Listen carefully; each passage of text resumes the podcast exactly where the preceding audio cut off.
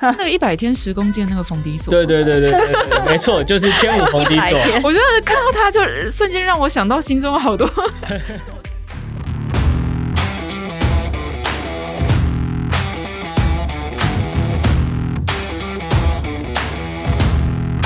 大家好，我们是绿潮苏醒，我是艾丽，我是艾徐。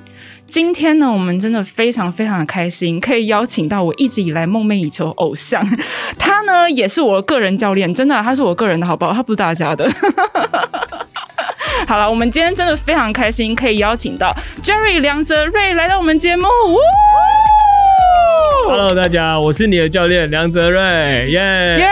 yeah! 大家听到这声音有没有觉得很温暖？是吗？大家大家对我声音是有记忆点的吗？不太确定。至少我之前在想要练跑步的这段期间，我对这个声音是有记忆点的，因为那个时候就很希望可以让自己把跑步变成是一个兴趣，因为其实运动是这样，就是如果说你对这个东西真的没有兴趣，你真的就不会想要持续做下去，对不对？有一点困难，有点困难，要找到目标。对啊，所以就练一练就觉得有点痛苦，然后我就一直很努力想要减下来，就减不下来，所以后来我就真的认真看他的运那个呃影片，然后我发现他的影片里面真的是亮点很多，然后他真的教会了很多我们这种体育小白。哎，我最近发现一个很有趣的，嗯，这个我觉得讲出来不知道会不会害很多老师失业，因为我很多那种就是我的堂弟堂妹很小的那种国小生啊，然后他就是说最近我们体育老师因为都线上上课，嗯，竟然都把我的影片拿来当教材，然后这很方便，叫大家在那边家里看着影片，然后看完竟然开始考试。我想说，我应该要跟教育部收钱，竟然把我的那课程加入这课纲里面。哎，我觉得那老师这样太偷懒，这样不行，你可以去检举他，你要跟他讲说报上名来。我听到都觉得现在老师这么好当，YouTube 打开竟然就可以当体育老师，真的是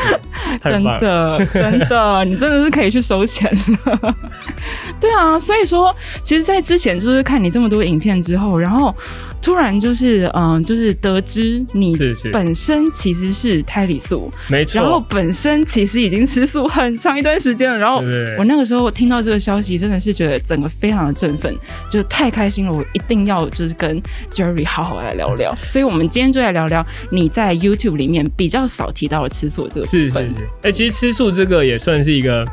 在我生命历程里面还蛮妙的一件事情，嗯、因为其实从小呃我就出生在一个就是胎里素的环境，所以其实我家人都吃素嘛。嗯、那呃在这样的成长背景，其实要吃素不太困难。嗯、但是我在小时候的成长背景，其实是常常被有点是贴标签，或是有一点小小被排挤的状况。哦、因为其实在，在呃国小国中阶段，那个时候我们是吃就是学校的营养午餐，对。那我们会被就是要特别到一个地方去装饭菜，对，而且。学校不帮我们订，没错没错，然后就会是胎里素，就会变成我们在那个时候就会觉得，每次到中午大家可以在班上吃东西，我们就要自己先去装完再回来。大家都已经吃的差不多了，我们还开始吃而已。对，那这个时候其实，在小时候是有一点点小阴影啊，但其实越来越长大，发现好像呃吃素的人越来越多了。然后嗯、呃，对我来说也开始可以找到怎么样跟呃同才之间的这个朋友圈。找到一个比较平衡点啊，嗯、就是不容易被大家觉得你是怪胎，因为你吃素 这样。那所以就慢慢可以找到一个呃，在朋友之间混得下去的方式这样。嗯、所以其实吃素在后来对我来讲，它就已经是生活一部分，也不会特别觉得有。呃，哪里跟大家不太一样？对对，我印象很深刻，真的是以前我们在做便当的时候，订便当的时候，我要不然就是会收不到自己的便当，要不然就是等到我拿到便当的时候已经要上课了，呃、要不然就是我打开我便当的时候，所有人全部都凑过来说：“哎、欸，好奇怪，为什么你的便当没有肉？有没有？”好惨！而且我比较比较几次特殊的经验，就是因为其实我们小时候，我从小就是体育校队，然后所以其实小时候会出去出呃出。出去比赛，嗯，那就会遇到要订便当，嗯、那常常老师就会忘记谁吃素，所以就会变成我刚刚可能就是我在国小的时候有遇过几次，是大家都已经在吃便当，然后老师说、嗯、啊，我忘记订到你的素便当了，哦、然后给我两百块，叫我自己去买便利商店解决，这样、啊、就是小时候其实真的有遇到过几次这样，那甚至到呃高中也还有类似的发情况发生，就是因为我们蛮严重的，就是都生活在团体生活，所以其实呃一个团体可能六七十。几个人里面，要特别订一个素便当，对教练来讲很麻烦。所以那时候我们高中的时候也是蛮有趣的，教练就说、呃、没办法帮你订素便当，你要么跟大家吃，不然就请家人帮你送，没办法帮你解决这样。啊、他真的直接这样讲，这样会不会有一种就是排挤或是小霸凌的那种感觉？那个时候，因为他其实不算我的直属教练，嗯、他算是其他。代表队的教练，可是对对他来讲，我跟他的关系没有那么密切接触，他可能就觉得有点麻烦，所以他可能就想打发我，不然你就不要住学校，就是不要住宿，因为住宿就需要一起订，那不然你要住宿的话，你就要想办法自己解决。所以后来变成我很感谢我妈，因为她高中三年每天都下班还要去帮我买便当，然后送到学校给我。嗯，对啊，所以其实我觉得算是，呃，在成长背景当中，常常会遇到这种比较，嗯。在在在生活圈里面是小小的异类啊，但其实在这几年好像开始慢慢有一点反转，嗯、就是开始、啊、呃健康的意识抬头，然后吃素已经不再是跟宗教画上等号，它已经变成是呃反而是环保嘛，对对对对，对，所以其实我觉得在这几年其实是很方便，也没有那么容易被当成怪胎啊。哦，对对对，你自己在过程中是怎么样坚持下来的？因为应该会有常会觉得说，我为什么不干脆就跟大家一起吃肉就好，是是是或者是我为什么要自己找麻烦那种感觉吧？其实对我来讲是完全没有啦，因为我、oh. 我其实说真的是蛮怕肉的味道，oh. 所以我自己是完全没有想法，觉得呃，我想要去尝试，或是去改变我的生活习惯，调整吃肉啊，或是改变我的生活饮食习惯这样，嗯、因为我觉得那就是我本来在做的事情。嗯，对，所以我没有特别想尝试，当然也不会有刚聊到 可能想放弃啊，想尝试这样，反而是很多同学在呃我的所有求学阶段都会有刚认识的同学来捉弄。就是我觉得这也是蛮有趣的一件事情，就是我自己在怎么这么坏，还捉弄你？就大家其实会蛮好奇的是，不是你吃素多久，或吃素遇到什么状况，而是问你。这这辈子有没有吃过肉？那我这辈子 当然真的有吃过。我也被问过这种问题。对对对，我当然有吃过几次肉，但是呃，那个环境都是在可能国中一年级、高中一年级或大学一年级都会发生这种事情，因为你刚刚到一个新的生活圈，然后大家其实对你是很好奇，然后在他的生活圈本来没有认识吃素的人，他就会觉得啊，你吃素吃到肉会不会怎么样？说真的是不会怎么样啊。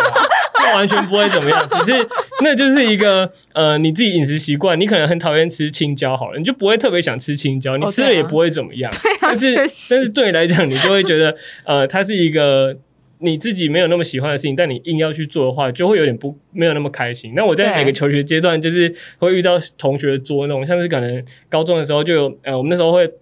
吃泡面，然后可能泡面盖着，然后去装个水或什么过程，然后回来大家就会开始觉得动作有点怪异，因为怎么平常大家你吃饭不会理你，然后突然大家都看着你什么时候要吃那碗面，我就开始觉得 心里有点怪怪的哦，大家到底想干嘛？嗯，然后开始这边翻一翻，果然里面有一片肉，这样我就哦，不要闹了，很无聊哎，这样对，大概是这样。就是高中、大学都有类似的这种情况，很多同学想要请你吃。对对对对对，所以大家就是我这辈子 应该不能说这辈子，我最常跟大家说的就是大家都排队请我吃牛排啊、鸡排啊，但是大家都还没有机会。这其实这其实是一个好处。对对对对，就是所有人都会说，哎，不管你怎么样，我就请你吃鸡排，或者请你吃牛排，因为对于学生来讲，它算是一个比较奢侈的食品，但是对我来讲就觉得啊。哦你讲那些我不太可能做的，你根本也是在胡烂而已。对啊，真的这样讲久真的会觉得有点烦。对对对对对，所以这是我自己在呃成长背景当中，在吃素这件事情比较有趣的地方啊。嗯、就是我觉得你会遇到各种想要来挑战你的极限的人，嗯、但我觉得那个就是对我来说，他就是一个当下当然会觉得生气，但是觉得啊，哦、对好吧，就是对他们来讲，他们生活中第一次遇到这样的人，所以我算是对他们来讲很奇特的一个存在了。那你脾气很好哎、欸。就，但我我想先知道，就是你到目前为止有没有任何人是真的用这件事情把你惹火过？我很想知道。呃，其实我觉得我当下有生气，可是我在我我我的个性啦，就是我我大概可能过个，我是蛮容易呃气来气走，就是我我我的过度这个情绪的转换很快，嗯、就是我可以真的当下觉得哦很不爽，可是我大概就是冷静了三秒，就觉得我现在大声呃跟他们争利与俱争吗？就是我去跟他们争取我。不吃肉这件事情，反而会更被贴上标签，觉得我就是一个很坚持吃素。我反而会很开玩笑说：“哦，你们很无聊，然后可能就换一个。”他们就会觉得这件事情就没有这么有趣，嗯、对他们讲就不会想要再继续尝试。可是如果我的反应很激烈，哦、他们可能就会一而再、再而三的挑战这件事情，因为这件事情对他们讲是很有成就感的。嗯、所以对我来讲，我常常是。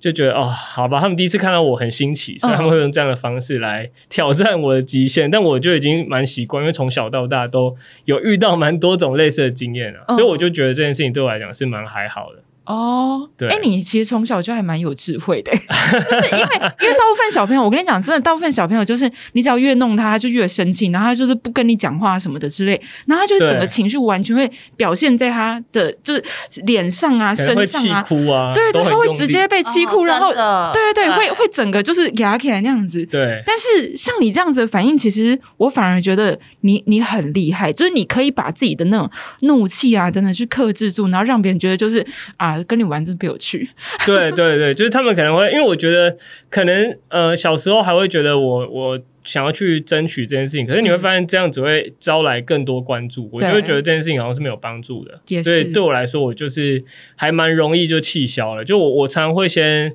深呼吸个三秒，觉得这件事情我到底。是不是站在一个我很有呃利的立场，可以去跟他们争取？嗯、可是你看，有一个人对三十个同学，那其实你根本打不赢，就放弃吧，我直接投降。对，所以这个故事告诉我们，就是吃素人真的脾气比较好，而且比较有智慧。我现在这结论应该 OK 吧？直接总结，对啊，直接总结啊。对对对对对。后来在就是呃体育界哦，有没有遇过就是类似像是求学阶段这样子的一些事情？嗯、其实。其实有，因为我呃最有印象应该是我幼稚园的时候，嗯，因为我幼稚园也是，就是那时候才刚经历，呃，我记得是刚去念幼稚园，然后在幼稚园里面根本没有人吃素，所以我们是第一个，我我跟我弟一起去一个中班一个小班，然后我是第一个吃素的人，对他们来讲是一个也是很奇妙的存在，因为我们要自己带便当，那那时候幼稚园其实有运动会，然后呃我刚好我爸妈他们就会。就是家人会来看嘛，然后他们就有不知名的听到，嗯、就不自觉听到说，哎，还假手，那我可以照你啊。就是他们会老师之间，就是这么的，对，这么直接。但当然不是直接跟我讲，就是他们会在可能。跟同学讨论或什么，我不太确定啊。这小朋友会超受伤哎！我没听到，但是被他爸妈是家长听到，家长听到，所以听到应该觉得很傻眼吧？所以那时候老师他们就听到之后，然后哎，我很争气，我跑了第一名。所以后来就是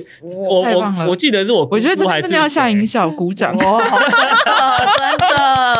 跑给他们看。后来就是呃，家长就会故意，就是我我的家长就故意去旁边说，哎，你吃素也是可以跑赢吃肉，也没有跑多快啊什么。就是也故意酸回去，为什么要这样？油油飘过去，讨厌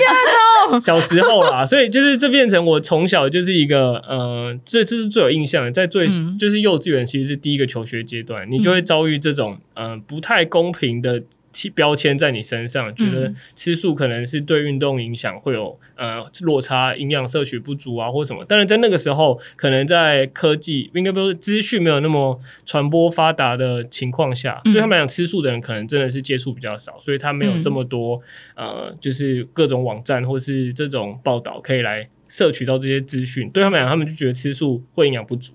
对啊，嗯、啊，所以在 对这是我第一个比较有趣的啊。啊后来到呃国高中大学，其实一开始大家对于你吃素要订便当觉得很麻烦这件事情，在后面可能你有一些成绩表现之后，教练就会永远记得哦，要帮你订素便当，因为你的成绩还不错嘛，你在团队里有一个呃需要就是需要你存在的地位，所以教练就会记得哎。梁哲瑞他吃素，要记得帮他订便当，不然我们可能会少一面奖牌。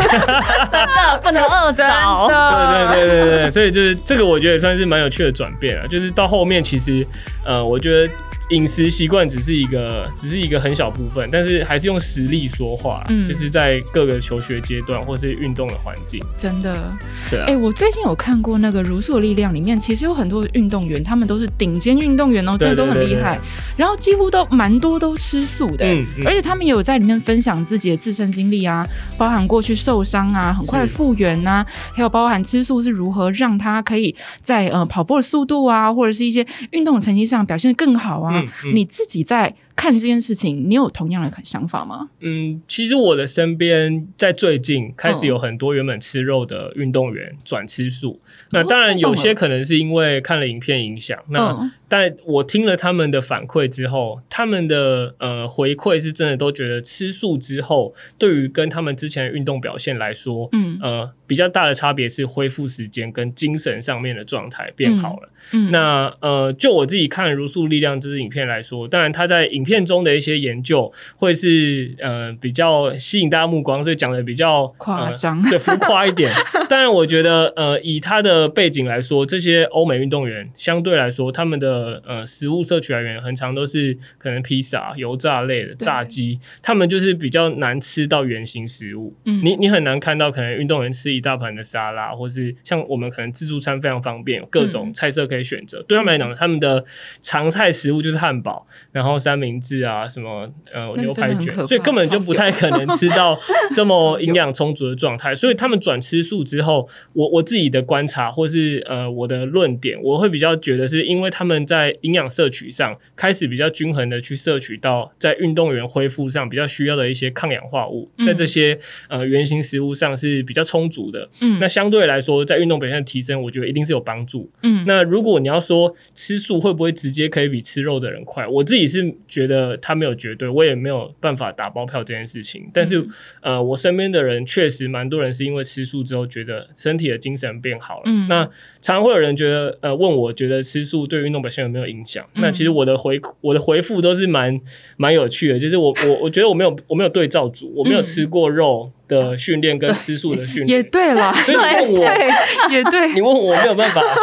精准的回答你有没有效，可是我可以说的就是，哎、欸，我我身边蛮多人是真的有这样的对照组之后觉得是有差异的，那我都会比较会说，呃，我觉得吃素没有影响，因为如果有影响，可能我也不会一直还可以在这个圈圈存活下去，就是我没有办法到那么顶尖的殿堂跟大家竞赛，所以如果我还在这边，代表我觉得成绩上不会太有落差。嗯，那如果真的要听有对照组。那可能我身边有蛮多人是觉得有帮助的，嗯，对啊，所以我自己对于茹素力量的看法是这样。所以如果呃你想要尝试或是在饮食上做一些调整，我觉得可能在呃营养的各各种。种各个种类的摄取上均衡，我觉得反而是比较重要的。嗯，对对，就是我不会说，哎、欸，大家就不要吃肉，因为还是很多蛋白质的来源或是一些比较呃矿物质的来源是吃素的人吃不到的。嗯、那这个确实是要从呃肉食当中才有办法补充，所以我不会呃太推崇大家一下就真的不要完全吃肉，而是你可能可以逐渐的调整你饮食上的比例，对，会吃的比较均衡一点。对对对对，对。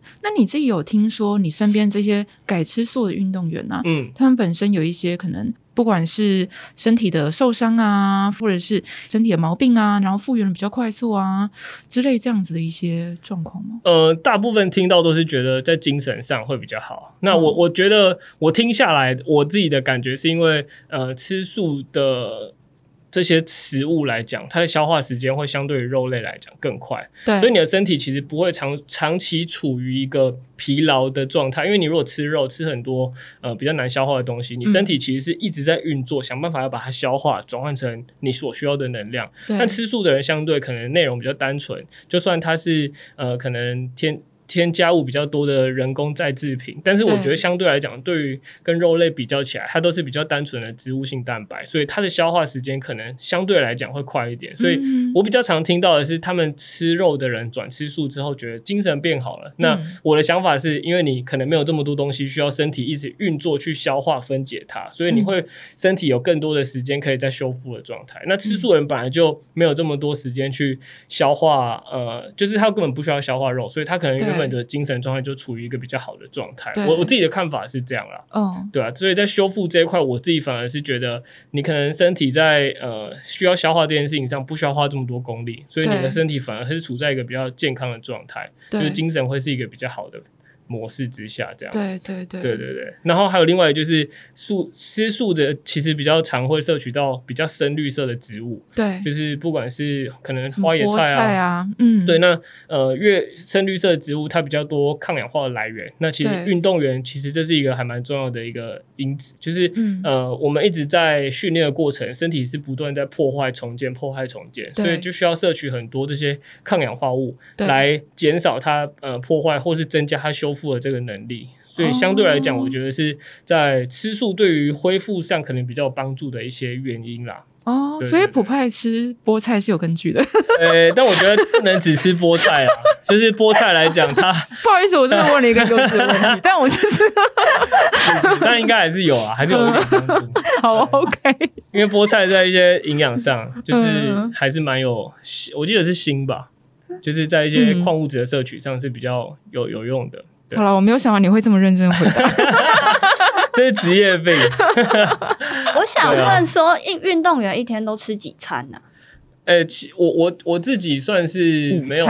没有没有，我我自己算是比较 没有这么，我们都想到很夸张，应该说是一样的啦，应该是一样的分量，可是这样不会很容易饿吗？所以所以就是在呃，其实不会到非常容易饿，但是运动员的食量可能在每一餐的分量会比较多一点，就是他们可能会吃比较多碳水化合物，比较多淀粉。然后或是在蛋白质上的摄取会比较充足。那甚至现在因为运动营养非常普及，所以有很多各种的补充品可以去吃。嗯、所以他们在呃每一餐的摄取上，不是吃多就好，要吃的对才有用。嗯，所以其实这个也是呃这几年在。各种的嗯运动营养的科普上提升的关系，嗯、所以其实运动员的表现也都有越来越好。嗯、就是在相对于以前，可能觉得啊，你要跑快一点，饭多吃几碗，或比赛前一天全部都只吃牛排，可能就会变很强。这是以前的那种错误观念。嗯、但其实现在，因为在呃营养学的普及的情况下，其实普遍会觉得你在摄取上应该要抓对的东西来吃，而不是只吃多就有用。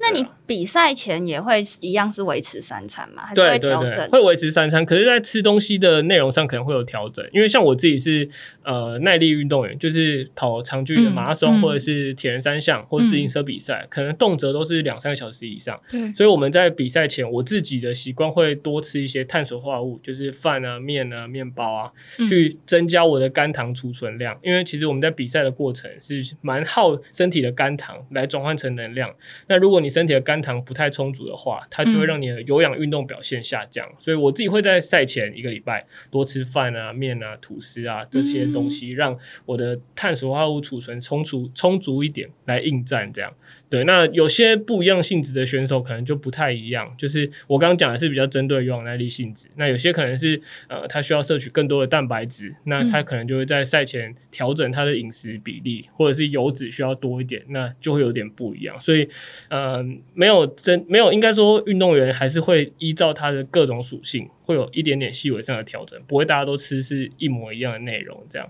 你方便跟我们分享你一餐，像你刚刚所讲的这么多的碳水化合物，你是怎么样把它塞进一餐里面？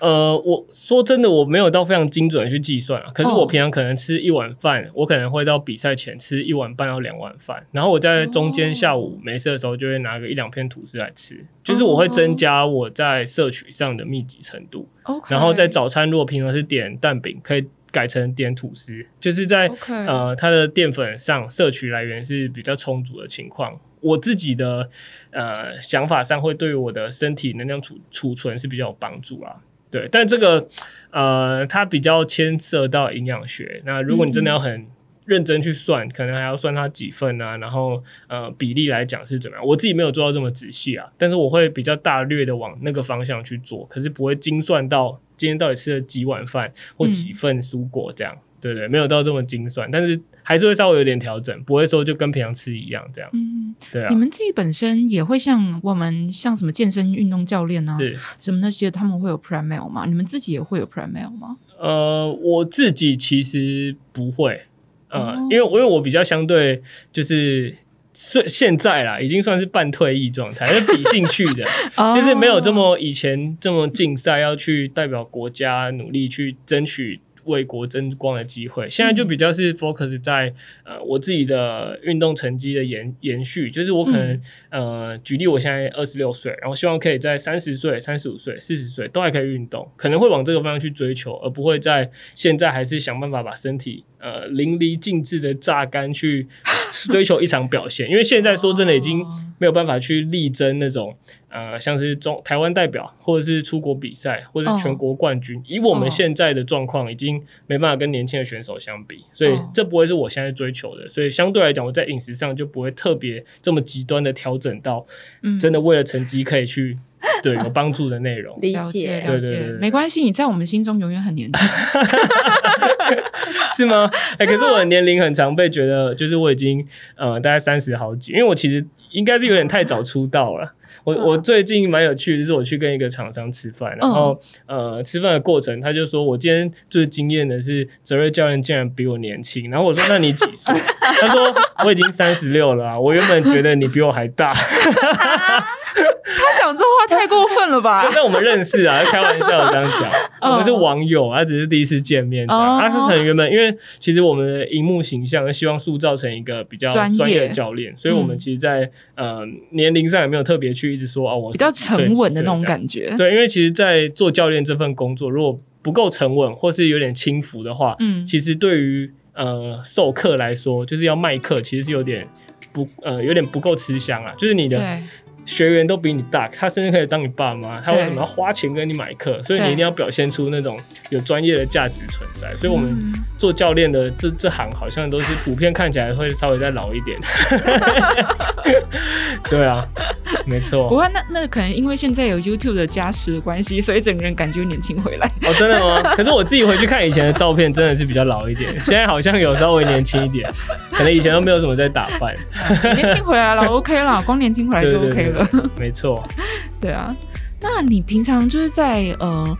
健身上面呢、啊，有怎么样子去保保养自己吗？就是应该是说，我觉得呃，对于运动员来说，保养其实还蛮重要的，就是包含你怎么样呃，平常饮食当然就包含吼，还有另外就是你身体怎么样去保养啊，然后睡眠怎么样去保养啊，甚至是心智怎么样去保养。因为其实我觉得在心智这件事情上，因为你刚刚所讲的，你是属于耐力型运动，耐力型运动它其实非常需要自律的，是。包含你自律的这件事情上，你如何去保养自己。可以持续不断的去往前冲，我觉得这是一门学问。你你自己本身呢？呃，可能我们先切个两块，一块是针对真的在吃上面怎么保养。嗯、那呃，当然这个可能比较无聊，就是我会吃蛮多保养品，就是包括呃，可能是钙啊、镁啊、维他命 C、维他命 D，嗯，然后就是各种增加修复的，甚至呃氨基酸，就 BCAA 或者是、嗯、呃高蛋白，帮助修复有。用的东西我都会吃，嗯，那这个就是单纯大家应该现在 Google 随便找都找得到。那我觉得刚后面讲的这一块，就是在心智上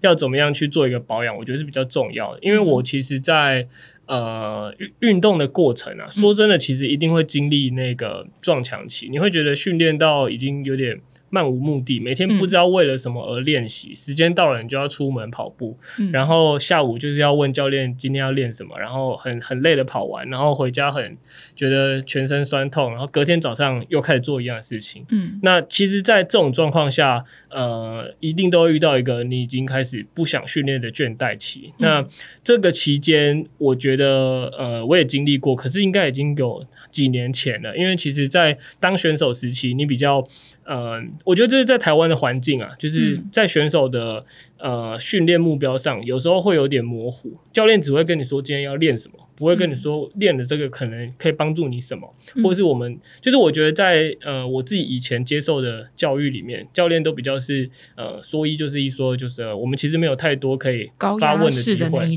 对对对，嗯、所以其实你在这样的环境之下，你会觉得你好像练到后面会不知道为了什么而练，大家当然远大的目标都是全国冠军，对，当选国手，可是在这个过程当中。呃，我们不太确定我还离这个有多远。那我我自己在现在教课上面会比较呃很仔细的跟教练讲，呃跟学生分享说，哎、欸，我们现在在周期的规划上，每个周期目标是什么？那要怎么样做阶段性的任务才有办法离我们的设定目标更接近？嗯，那我觉得这是以前缺乏的，所以我自己在现在上会。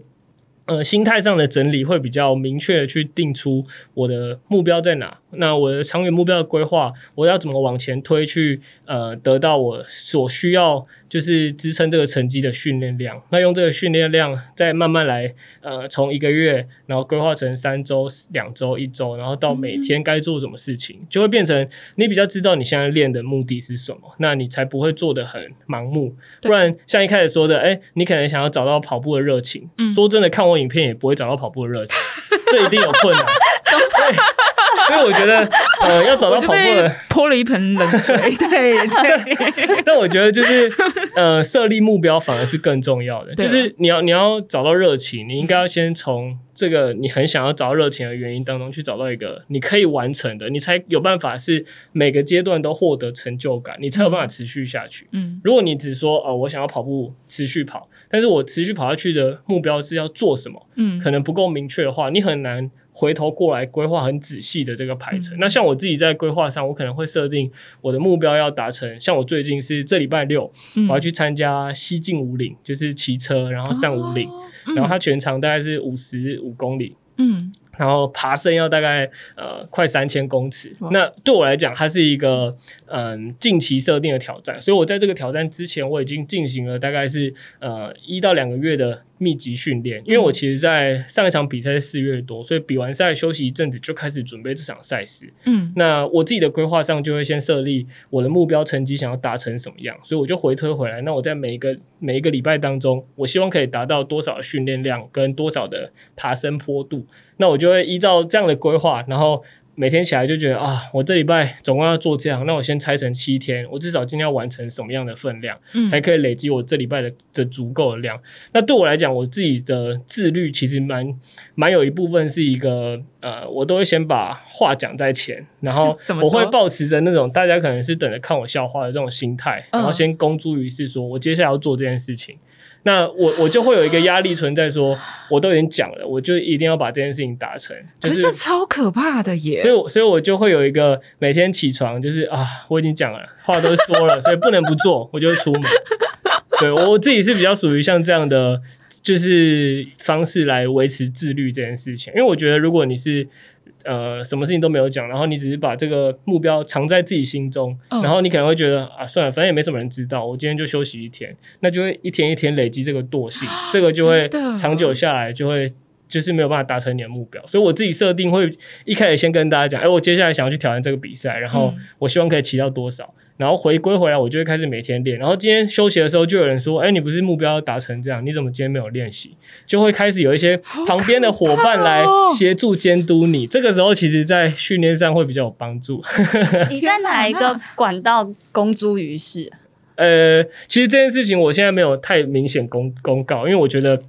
呃，我有点可能会失败，所以，嗯、所以我其实只有在我生活圈跟我们自己频道的伙伴讲，就是我要做这件事情。嗯，对啊，有一部分原因是因为我的频道一开始是做跑步啦，所以在脚踏车的呃这个领域来说，其实我们会有点受到质疑，因为有很多本业是做呃单车的频道，可能会觉得啊，你就是一个半路出家的人，然后你开始做脚踏车得到一点红利，可是你可能成绩上没有办法证明你有这么这么样的实力，可以有这样的流量，所以对我来讲，我就会觉得。我想要证明给他们看，其实、嗯、呃，我的实力也不是，就是只是出来胡乱几句，这个车很好骑或什么这样，所以我就会觉得，哎、嗯，我成绩也要跟上我的，就是画的这个大饼。所以我我自己设定的目标是这样，所以我就跟我的伙伴说，哎、嗯，我最近想要做这样的挑战，目标是设立在我想要挑战至少是呃，就是百分之呃，应该说那个叫 PR 九十，就是我至少在前十趴的人。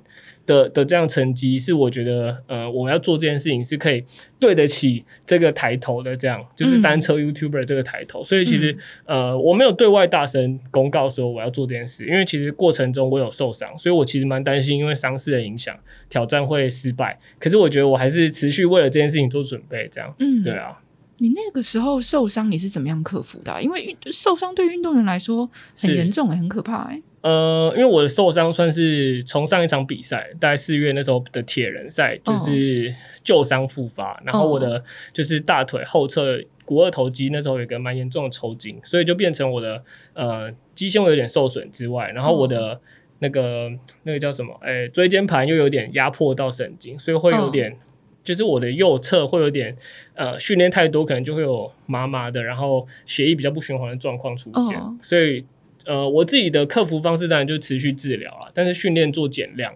那呃，各种能吃的、能帮助、能帮得上忙，想办法都是呃去多一点摄取这样。但是我觉得它就是一个，mm hmm. 就算受伤了，它也是一个训练的过程啊，mm hmm. 因为你必须要训练到这么大量才有办法。去达成你的目标。可是这过程一定会遇到受伤，那我觉得受伤就是想办法去解决它，因为你不太可能这么顺遂的都没受伤。那那你的就是太太顺利了，也不太可能，对对吧？所以我自己是遇到受伤呢，就想办法去治疗，然后去找更多可以帮助恢复啊、帮助修复这件事情。所以刚我聊到睡眠，我就特别在呃睡眠上有比较着重，希望每天可以至少睡满七个小时。嗯，你以前是没有睡满七个小时的吗？呃，其实已经这个这个已经调整蛮久了。大概我在呃当兵前吧，哦、可能那时候的训练跟工作的规划上比较满一点，嗯、所以都睡眠大概五六个小时，就是不太充足。然后每天其实都会存在一个比较，就是我觉得精神状况没有很专注，常常会到下午就开始很疲劳。嗯，然后在呃各种思绪上会比较就是没有这么好啦。所以我自己在后面。刚好透过当兵的过程，每天都可以睡满八个小时。嗯，然后在这个之后，我就开始建立这样的睡眠习惯，就是我强迫自己，呃，一点前一定要睡觉，然后我都会睡到大概是八点起床，哦、就是至少七个小时。对对对。所以会，我觉得睡眠是一个很重要的一环，就是它是帮助身体修复很重要的过程。嗯、就是你吃再多什么，都比不上你睡一个好觉。好像要进入什么夜配的环节这样，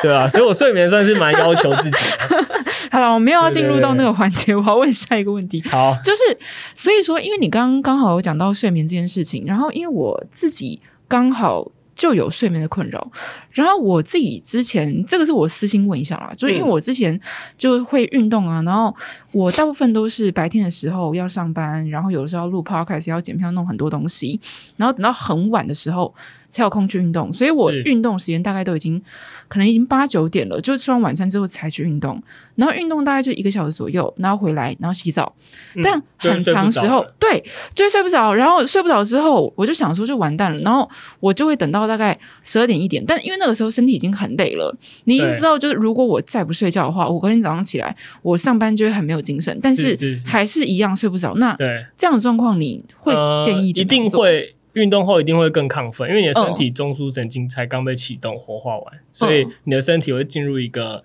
呃。就是你的身体会进入一个比较呃情绪高涨的状态，那时候一定睡不着，所以不能睡觉前运动。嗯、所以我的建议 就是，呃，如果要运动，你可以调整到下班就马上运动，运动后洗完澡再开始吃东西。那你那个时候的身体状况是进入一个比较，反而是状况比较好，因为你上班其实过程很累，对你在很累的过程去运动这件事情是可以，第一个运动过程可以分泌，像跑步可以分泌脑内啡，可以让你身体稍微开心一点，然后你可以转换一下舒压一下，那在这样的过程后面再来吃饭啊、洗澡啊、看电视或录 podcast，你的专注度会提升。可是如果你在呃已经工作一整天过程，然后又继续回家还是在工作，只是做不一样的事情，但是其实他还是在专注度上是会有影响的。Oh. 所以我自己会认为调配的话，先运动会比较好。当然，可能运动你就要呃很高效率的赶快运动个一个小时或一个半小时，然后赶快解决，才有办法让后面的工作不会拖到太晚。对，因为如果运动后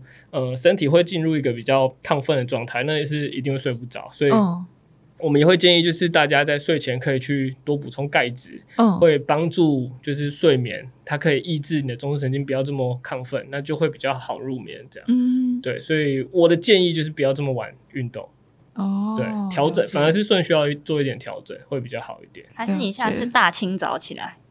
换成不是啊？我就没有办法，我就不是成型人呐，你知道吗？大清早也有点辛苦啊，但是我后来发现，其实早一点起来会发现一天的时间多很多。对了，可是我觉得这个很困难，就是我自己在早起个两三周之后，我身体就进入一个超级疲劳的状态，就是我我自己也没有办法太适应这样的模式，就是我觉得这要调整，可能一个月两个月以上才可以慢慢让身体的作息调整过来。嗯、那如果在前几我我前几周就是都是可能六点多去训练，我到第三周就开始受不了，就身体已经进入一个怎么样都觉得很累，然后运动表现也下降，精神状况也下降，嗯、那根本就恢复不回来。我后来就放弃调整了，我还是睡饱然后才出去运动。哦、对，这样反而会是比较好的状态。好，感谢你帮我们做测试。没错。对。我觉得对于台湾整体的体育，因为像我们最近常会听到很多的捷报嘛，对不对？嗯。台湾的体育选手啊，在国际上啊、赛事啊等等的都表现非常好啊，然后甚至是呃有摘金、摘银、摘铜等等的。你自己本身在看台湾体育的这一块，有怎么样子的想法吗？呃，我我自己是觉得是看好的啊，因为其实我身边越来越多不是传统体制出来的选手，嗯，其实越来越后来也很多成绩很好的。嗯，所谓不是体制出来，就是国小、国中不是学校的代表队，高中也不是体育班，大学更不是体育学院。可是他可以透过他自己的兴趣，然后找到俱乐部也好，或找到私人教练也好，然后针对他去追做一个比较长期的规划，让他不会呃太早就把他身体练到坏掉的模式来帮他做一个训练的培养。那其实这样在整体看起来发展是都更有帮助的。像现在在不管是呃田径的训练之外，其实像棒球，大家都说台湾国球嘛，以前国球可能就棒球可能就是各个校队在训练，嗯，现在也越来越多退役的棒球选手有去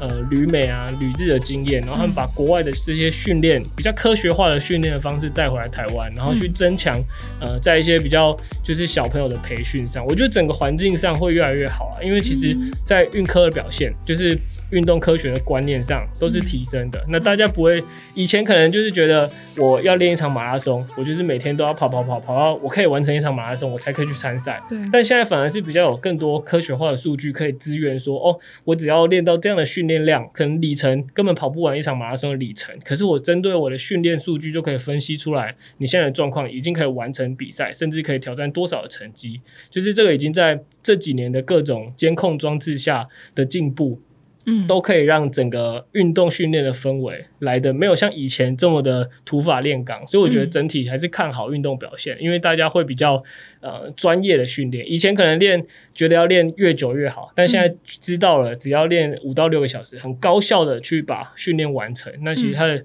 呃，让身体更多的恢复时间，那对运动表现当然就会更有帮助。所以这也是呃科学化训练在这几年来一直在转变，然后观念上大家也越来越对于运动越来越关注，所以不会再觉得，哎、嗯欸，我就是练很多就好，应该要练得精准是比较有帮助的。嗯，对啊。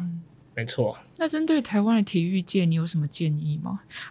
就 我觉得这个问题好像问的有点 有 问的有点广泛，但是因为我之前就是常看很多比赛，然后就觉得其实台湾运动员真的很辛苦诶、欸、你知道吗？他可能一辈子花了很多的时间，几年几年几年就是这样子，一早上起床，然后起床跑步，然后跑到晚上累得要死，然后再躺在床上，然后隔天就是这样起来，就是日复一日。然后我就想说，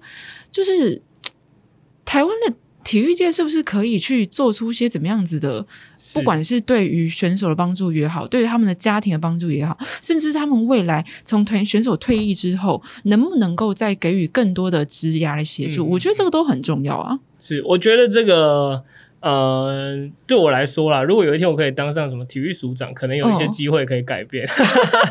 但现在来讲，没差，就在我们这边就 现在 OK 啊。对，现在来讲就是呃能力有限的状况，我觉得就是。大环境来说，一定要群众，嗯、就是所有人对于运动的关注度是够高的情况下，嗯、才有可能把整个呃体育的环境一起往上带到更好的方向。就是、嗯、呃以前呐、啊，就是可能选手都只有出国拿到冠军了，大家才会开始关注他是谁。对，但我觉得这个也是呃一般市民。就是我们一般观众需要去加强的地方，你不可能在呃他已经拿了冠军才觉得追他为偶像，你应该要跟着这些呃运动员一起成长，看着他从地方球队到职业球队到国际球队，然后拿到世界冠军。那你可能在这个过程当中，你是从他很小的时候就开始支持他，那。在他有支持度、有光环的情况下，才有可能有赞助商进来，才有可能有广告进来，有广告进来，才有可能让选手活得下去。那在以前的状况不是啊，以前可能是呃选手已经拿了冠军了，然后回来哦，我给你很多业配，我帮你拍很多广告，然后让你在回来之后可以稍微活个一两年、两三年，OK 没问题。但是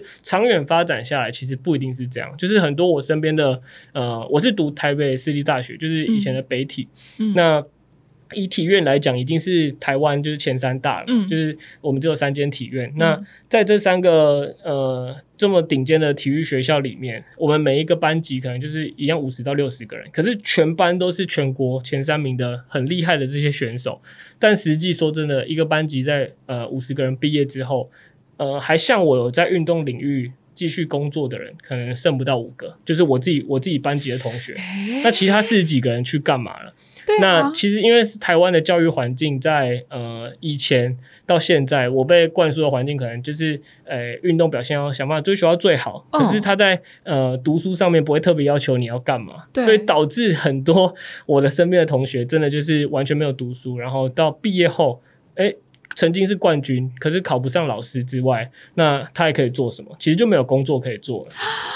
老师，可是那这样子的话怎么办？就是我们就痛失了这样子的体育人才。呃，所以大部分就是开始去做一些比较没有任何呃需要经验基础的工作，像是呃比较业务类型的啊，嗯、卖车啊、卖保险、卖房子。各种就是你只要有想做就可以做的这种工作类型，嗯、当然我不是的就说这些工作不好，而是说呃这蛮可惜的，让你已经从可能训练十几年这个经验直接归零，然后你从服务业重新开始，那其实你这段训练过程是浪费的，你没有善用呃你曾经很努力训练，然后拿到很好的运动光环，把它转换到呃可能在运动领域去推广，所以我自己在这一块也希望可以做一些。努力啦，所以我们自己也创立了跑团，希望可以创造一个呃市场环境，我们去想办法。帮选呃帮选手去营造出他的教练特质，然后去介绍他，把他变成一个呃类似，就是我们要把它想象成是一个商品，我们把它打造成一个可以卖的产品。嗯、这个教练可以授课，嗯、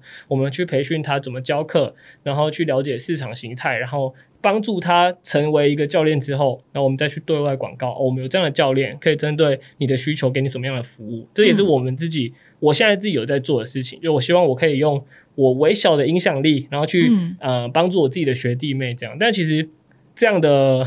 呃力度还不够啦。嗯，因为说真的，每一年的运动员可能一一届要毕业就是好几百个，甚至上千个。嗯，可是实际真的有继续投入在运动产业的人，他的人数其实是很少的。但我觉得这也跟环境有关。嗯，如果就是呃一般大众对于运动的关注度不够高，那其实根本就不会有这么多供供给需求嘛，就根本不会有这么多人想要运动或想要训练或想要投入运动产业。那这些人本来就没有地方可以去，那就会被市场淘汰，所以就会去找其他地方工作这样。对啊，所以我觉得这个呃大方向来讲，他没有办法从一个小地方去做好，而是我觉得每个人对运动关注度提升，才有可能让这个运动环境越来越好。嗯，对啊，因为它是环环相扣的。嗯，所以你自己本身现在在 YouTube 里面开始做运动啊、教学啊这一块，某种程度你是因为已经看到这一个在台湾市场的缺口，进而觉得哎这一块是我可以尽心去努力的地方，去帮助我学弟妹的地方，所以才开始切进来了吗？还是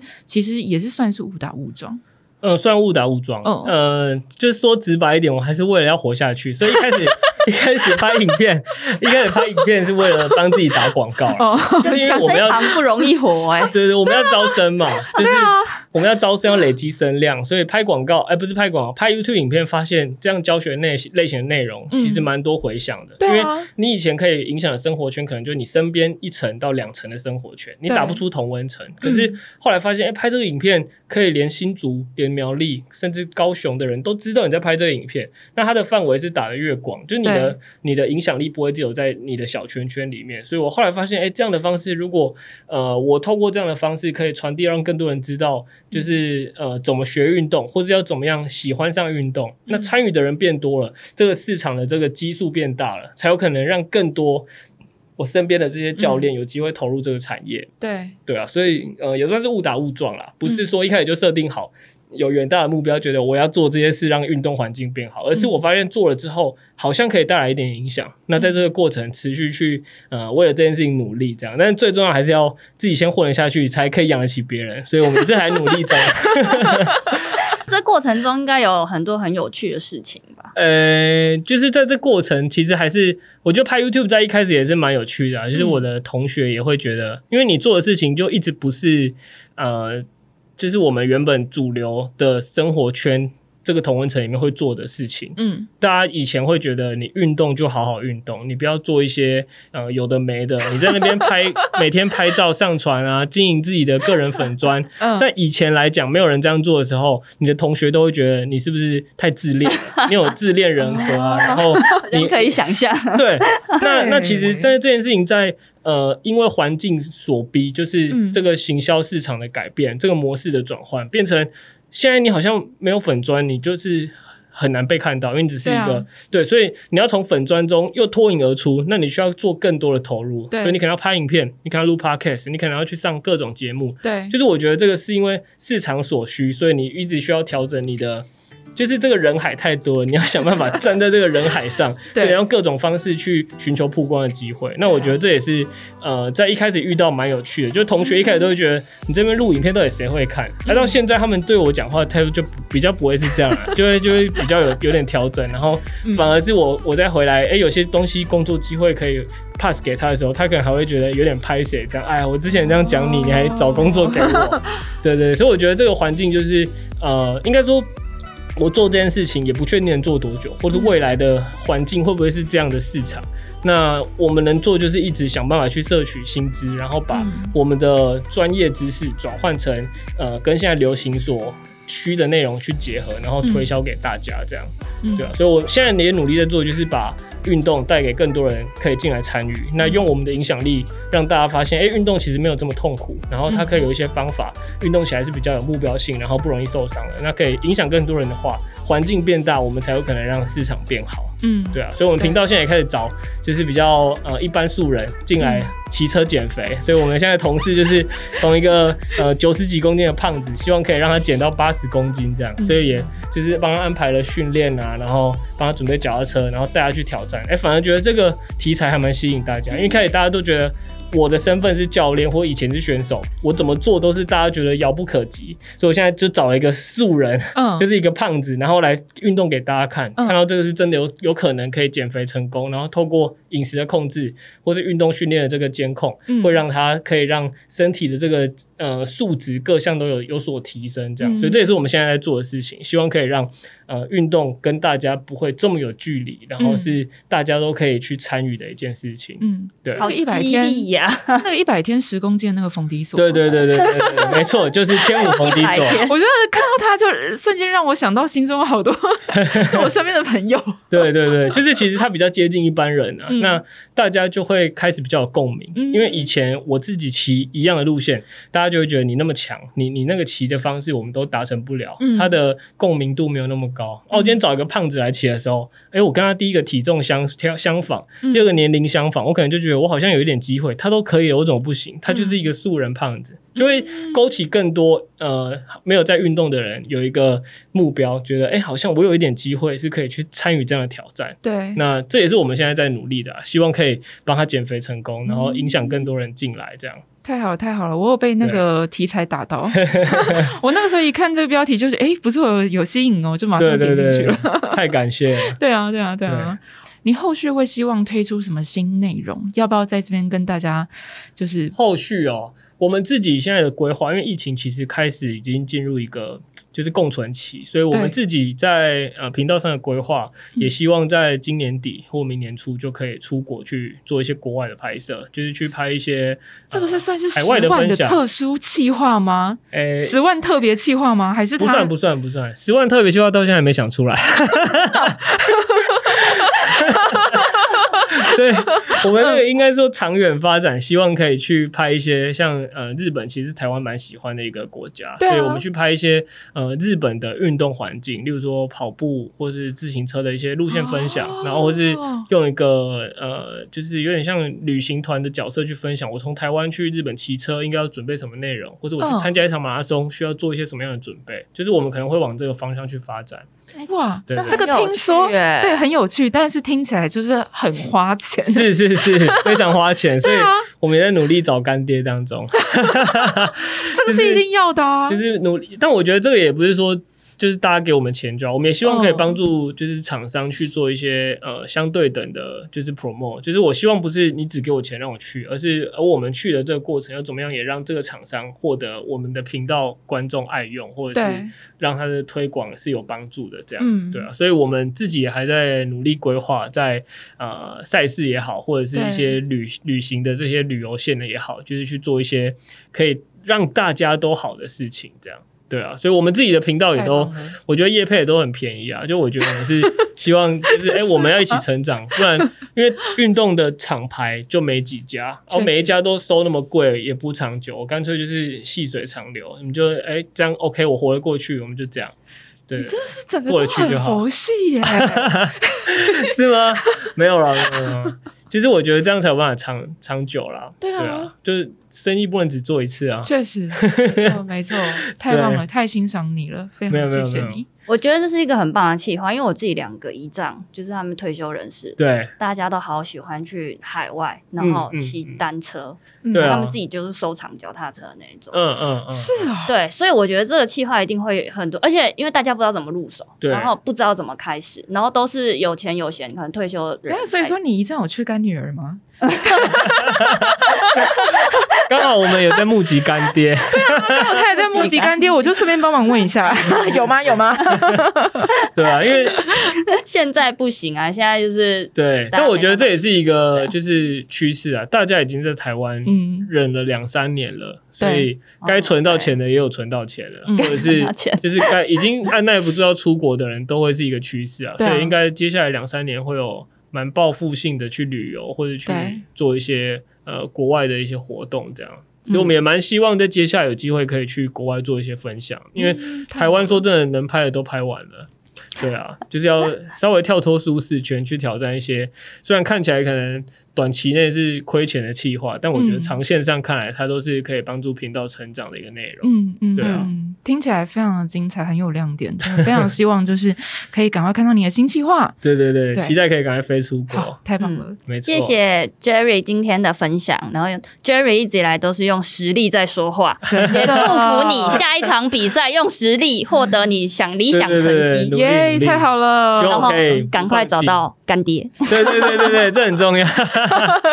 当然，就是我们希望要要要一起成长，一起好了。嗯、就大家也不要就是呃，为了为了赞助而赞助了。那、嗯、我们希望也可以反馈给他们是有有有收获的，这样、嗯、对啊。但如果有人想要为了赞助也赞助的话，你 OK 吗？对不对？嗯，其实这种这种我也我也拒绝蛮多的。哦，真的还讲你会拒绝？会啊会啊，有些学生真的会有点热情，但是我我会觉得我不能白白受人家就是。他可能就是说，你有没有想投资什么？可以就是跟我说，或是什么这样。但我自己会觉得那压力太大了，就是人情压力太大，对啊。所以我我自己不一定会直接接受啦，我还是会觉得，哎、如果我们是理念相同，因为我自己还蛮怕说，哎、你给我说，就是很多很有钱的老板啊，可能拿个一两百万，对他来讲不是什么事情。可是，一两百万可能就是可以直接把我们那个公司资本两三倍的这种状态，所以我我自己还蛮担心，就是会不会我这样接受他之后，公司就呃，我就不能是那个主理人，就是我可能会没有说话的口，就是那个地位啊，所以我自己还蛮算保守，就是我觉得这件事情，如果我很有把握，哎，我可以接受你的你的资源，但是如果我这件事情都没有把握，你要给我钱，我也是。不一定会拿，因为我觉得压力太大了。好啊，好，哎，其实我刚刚那题只是随便乱问的啦，你很认真回答，很认真回答，哎，很认真回答，很赞，我很喜欢这种很认真的精神，太棒了。对，还是还是祝福你啊，没问题，感谢看到新企划，谢谢，希望可以，希望可以，好，谢谢大家，我们跟大家说拜拜，拜拜，谢谢 Jerry，拜拜。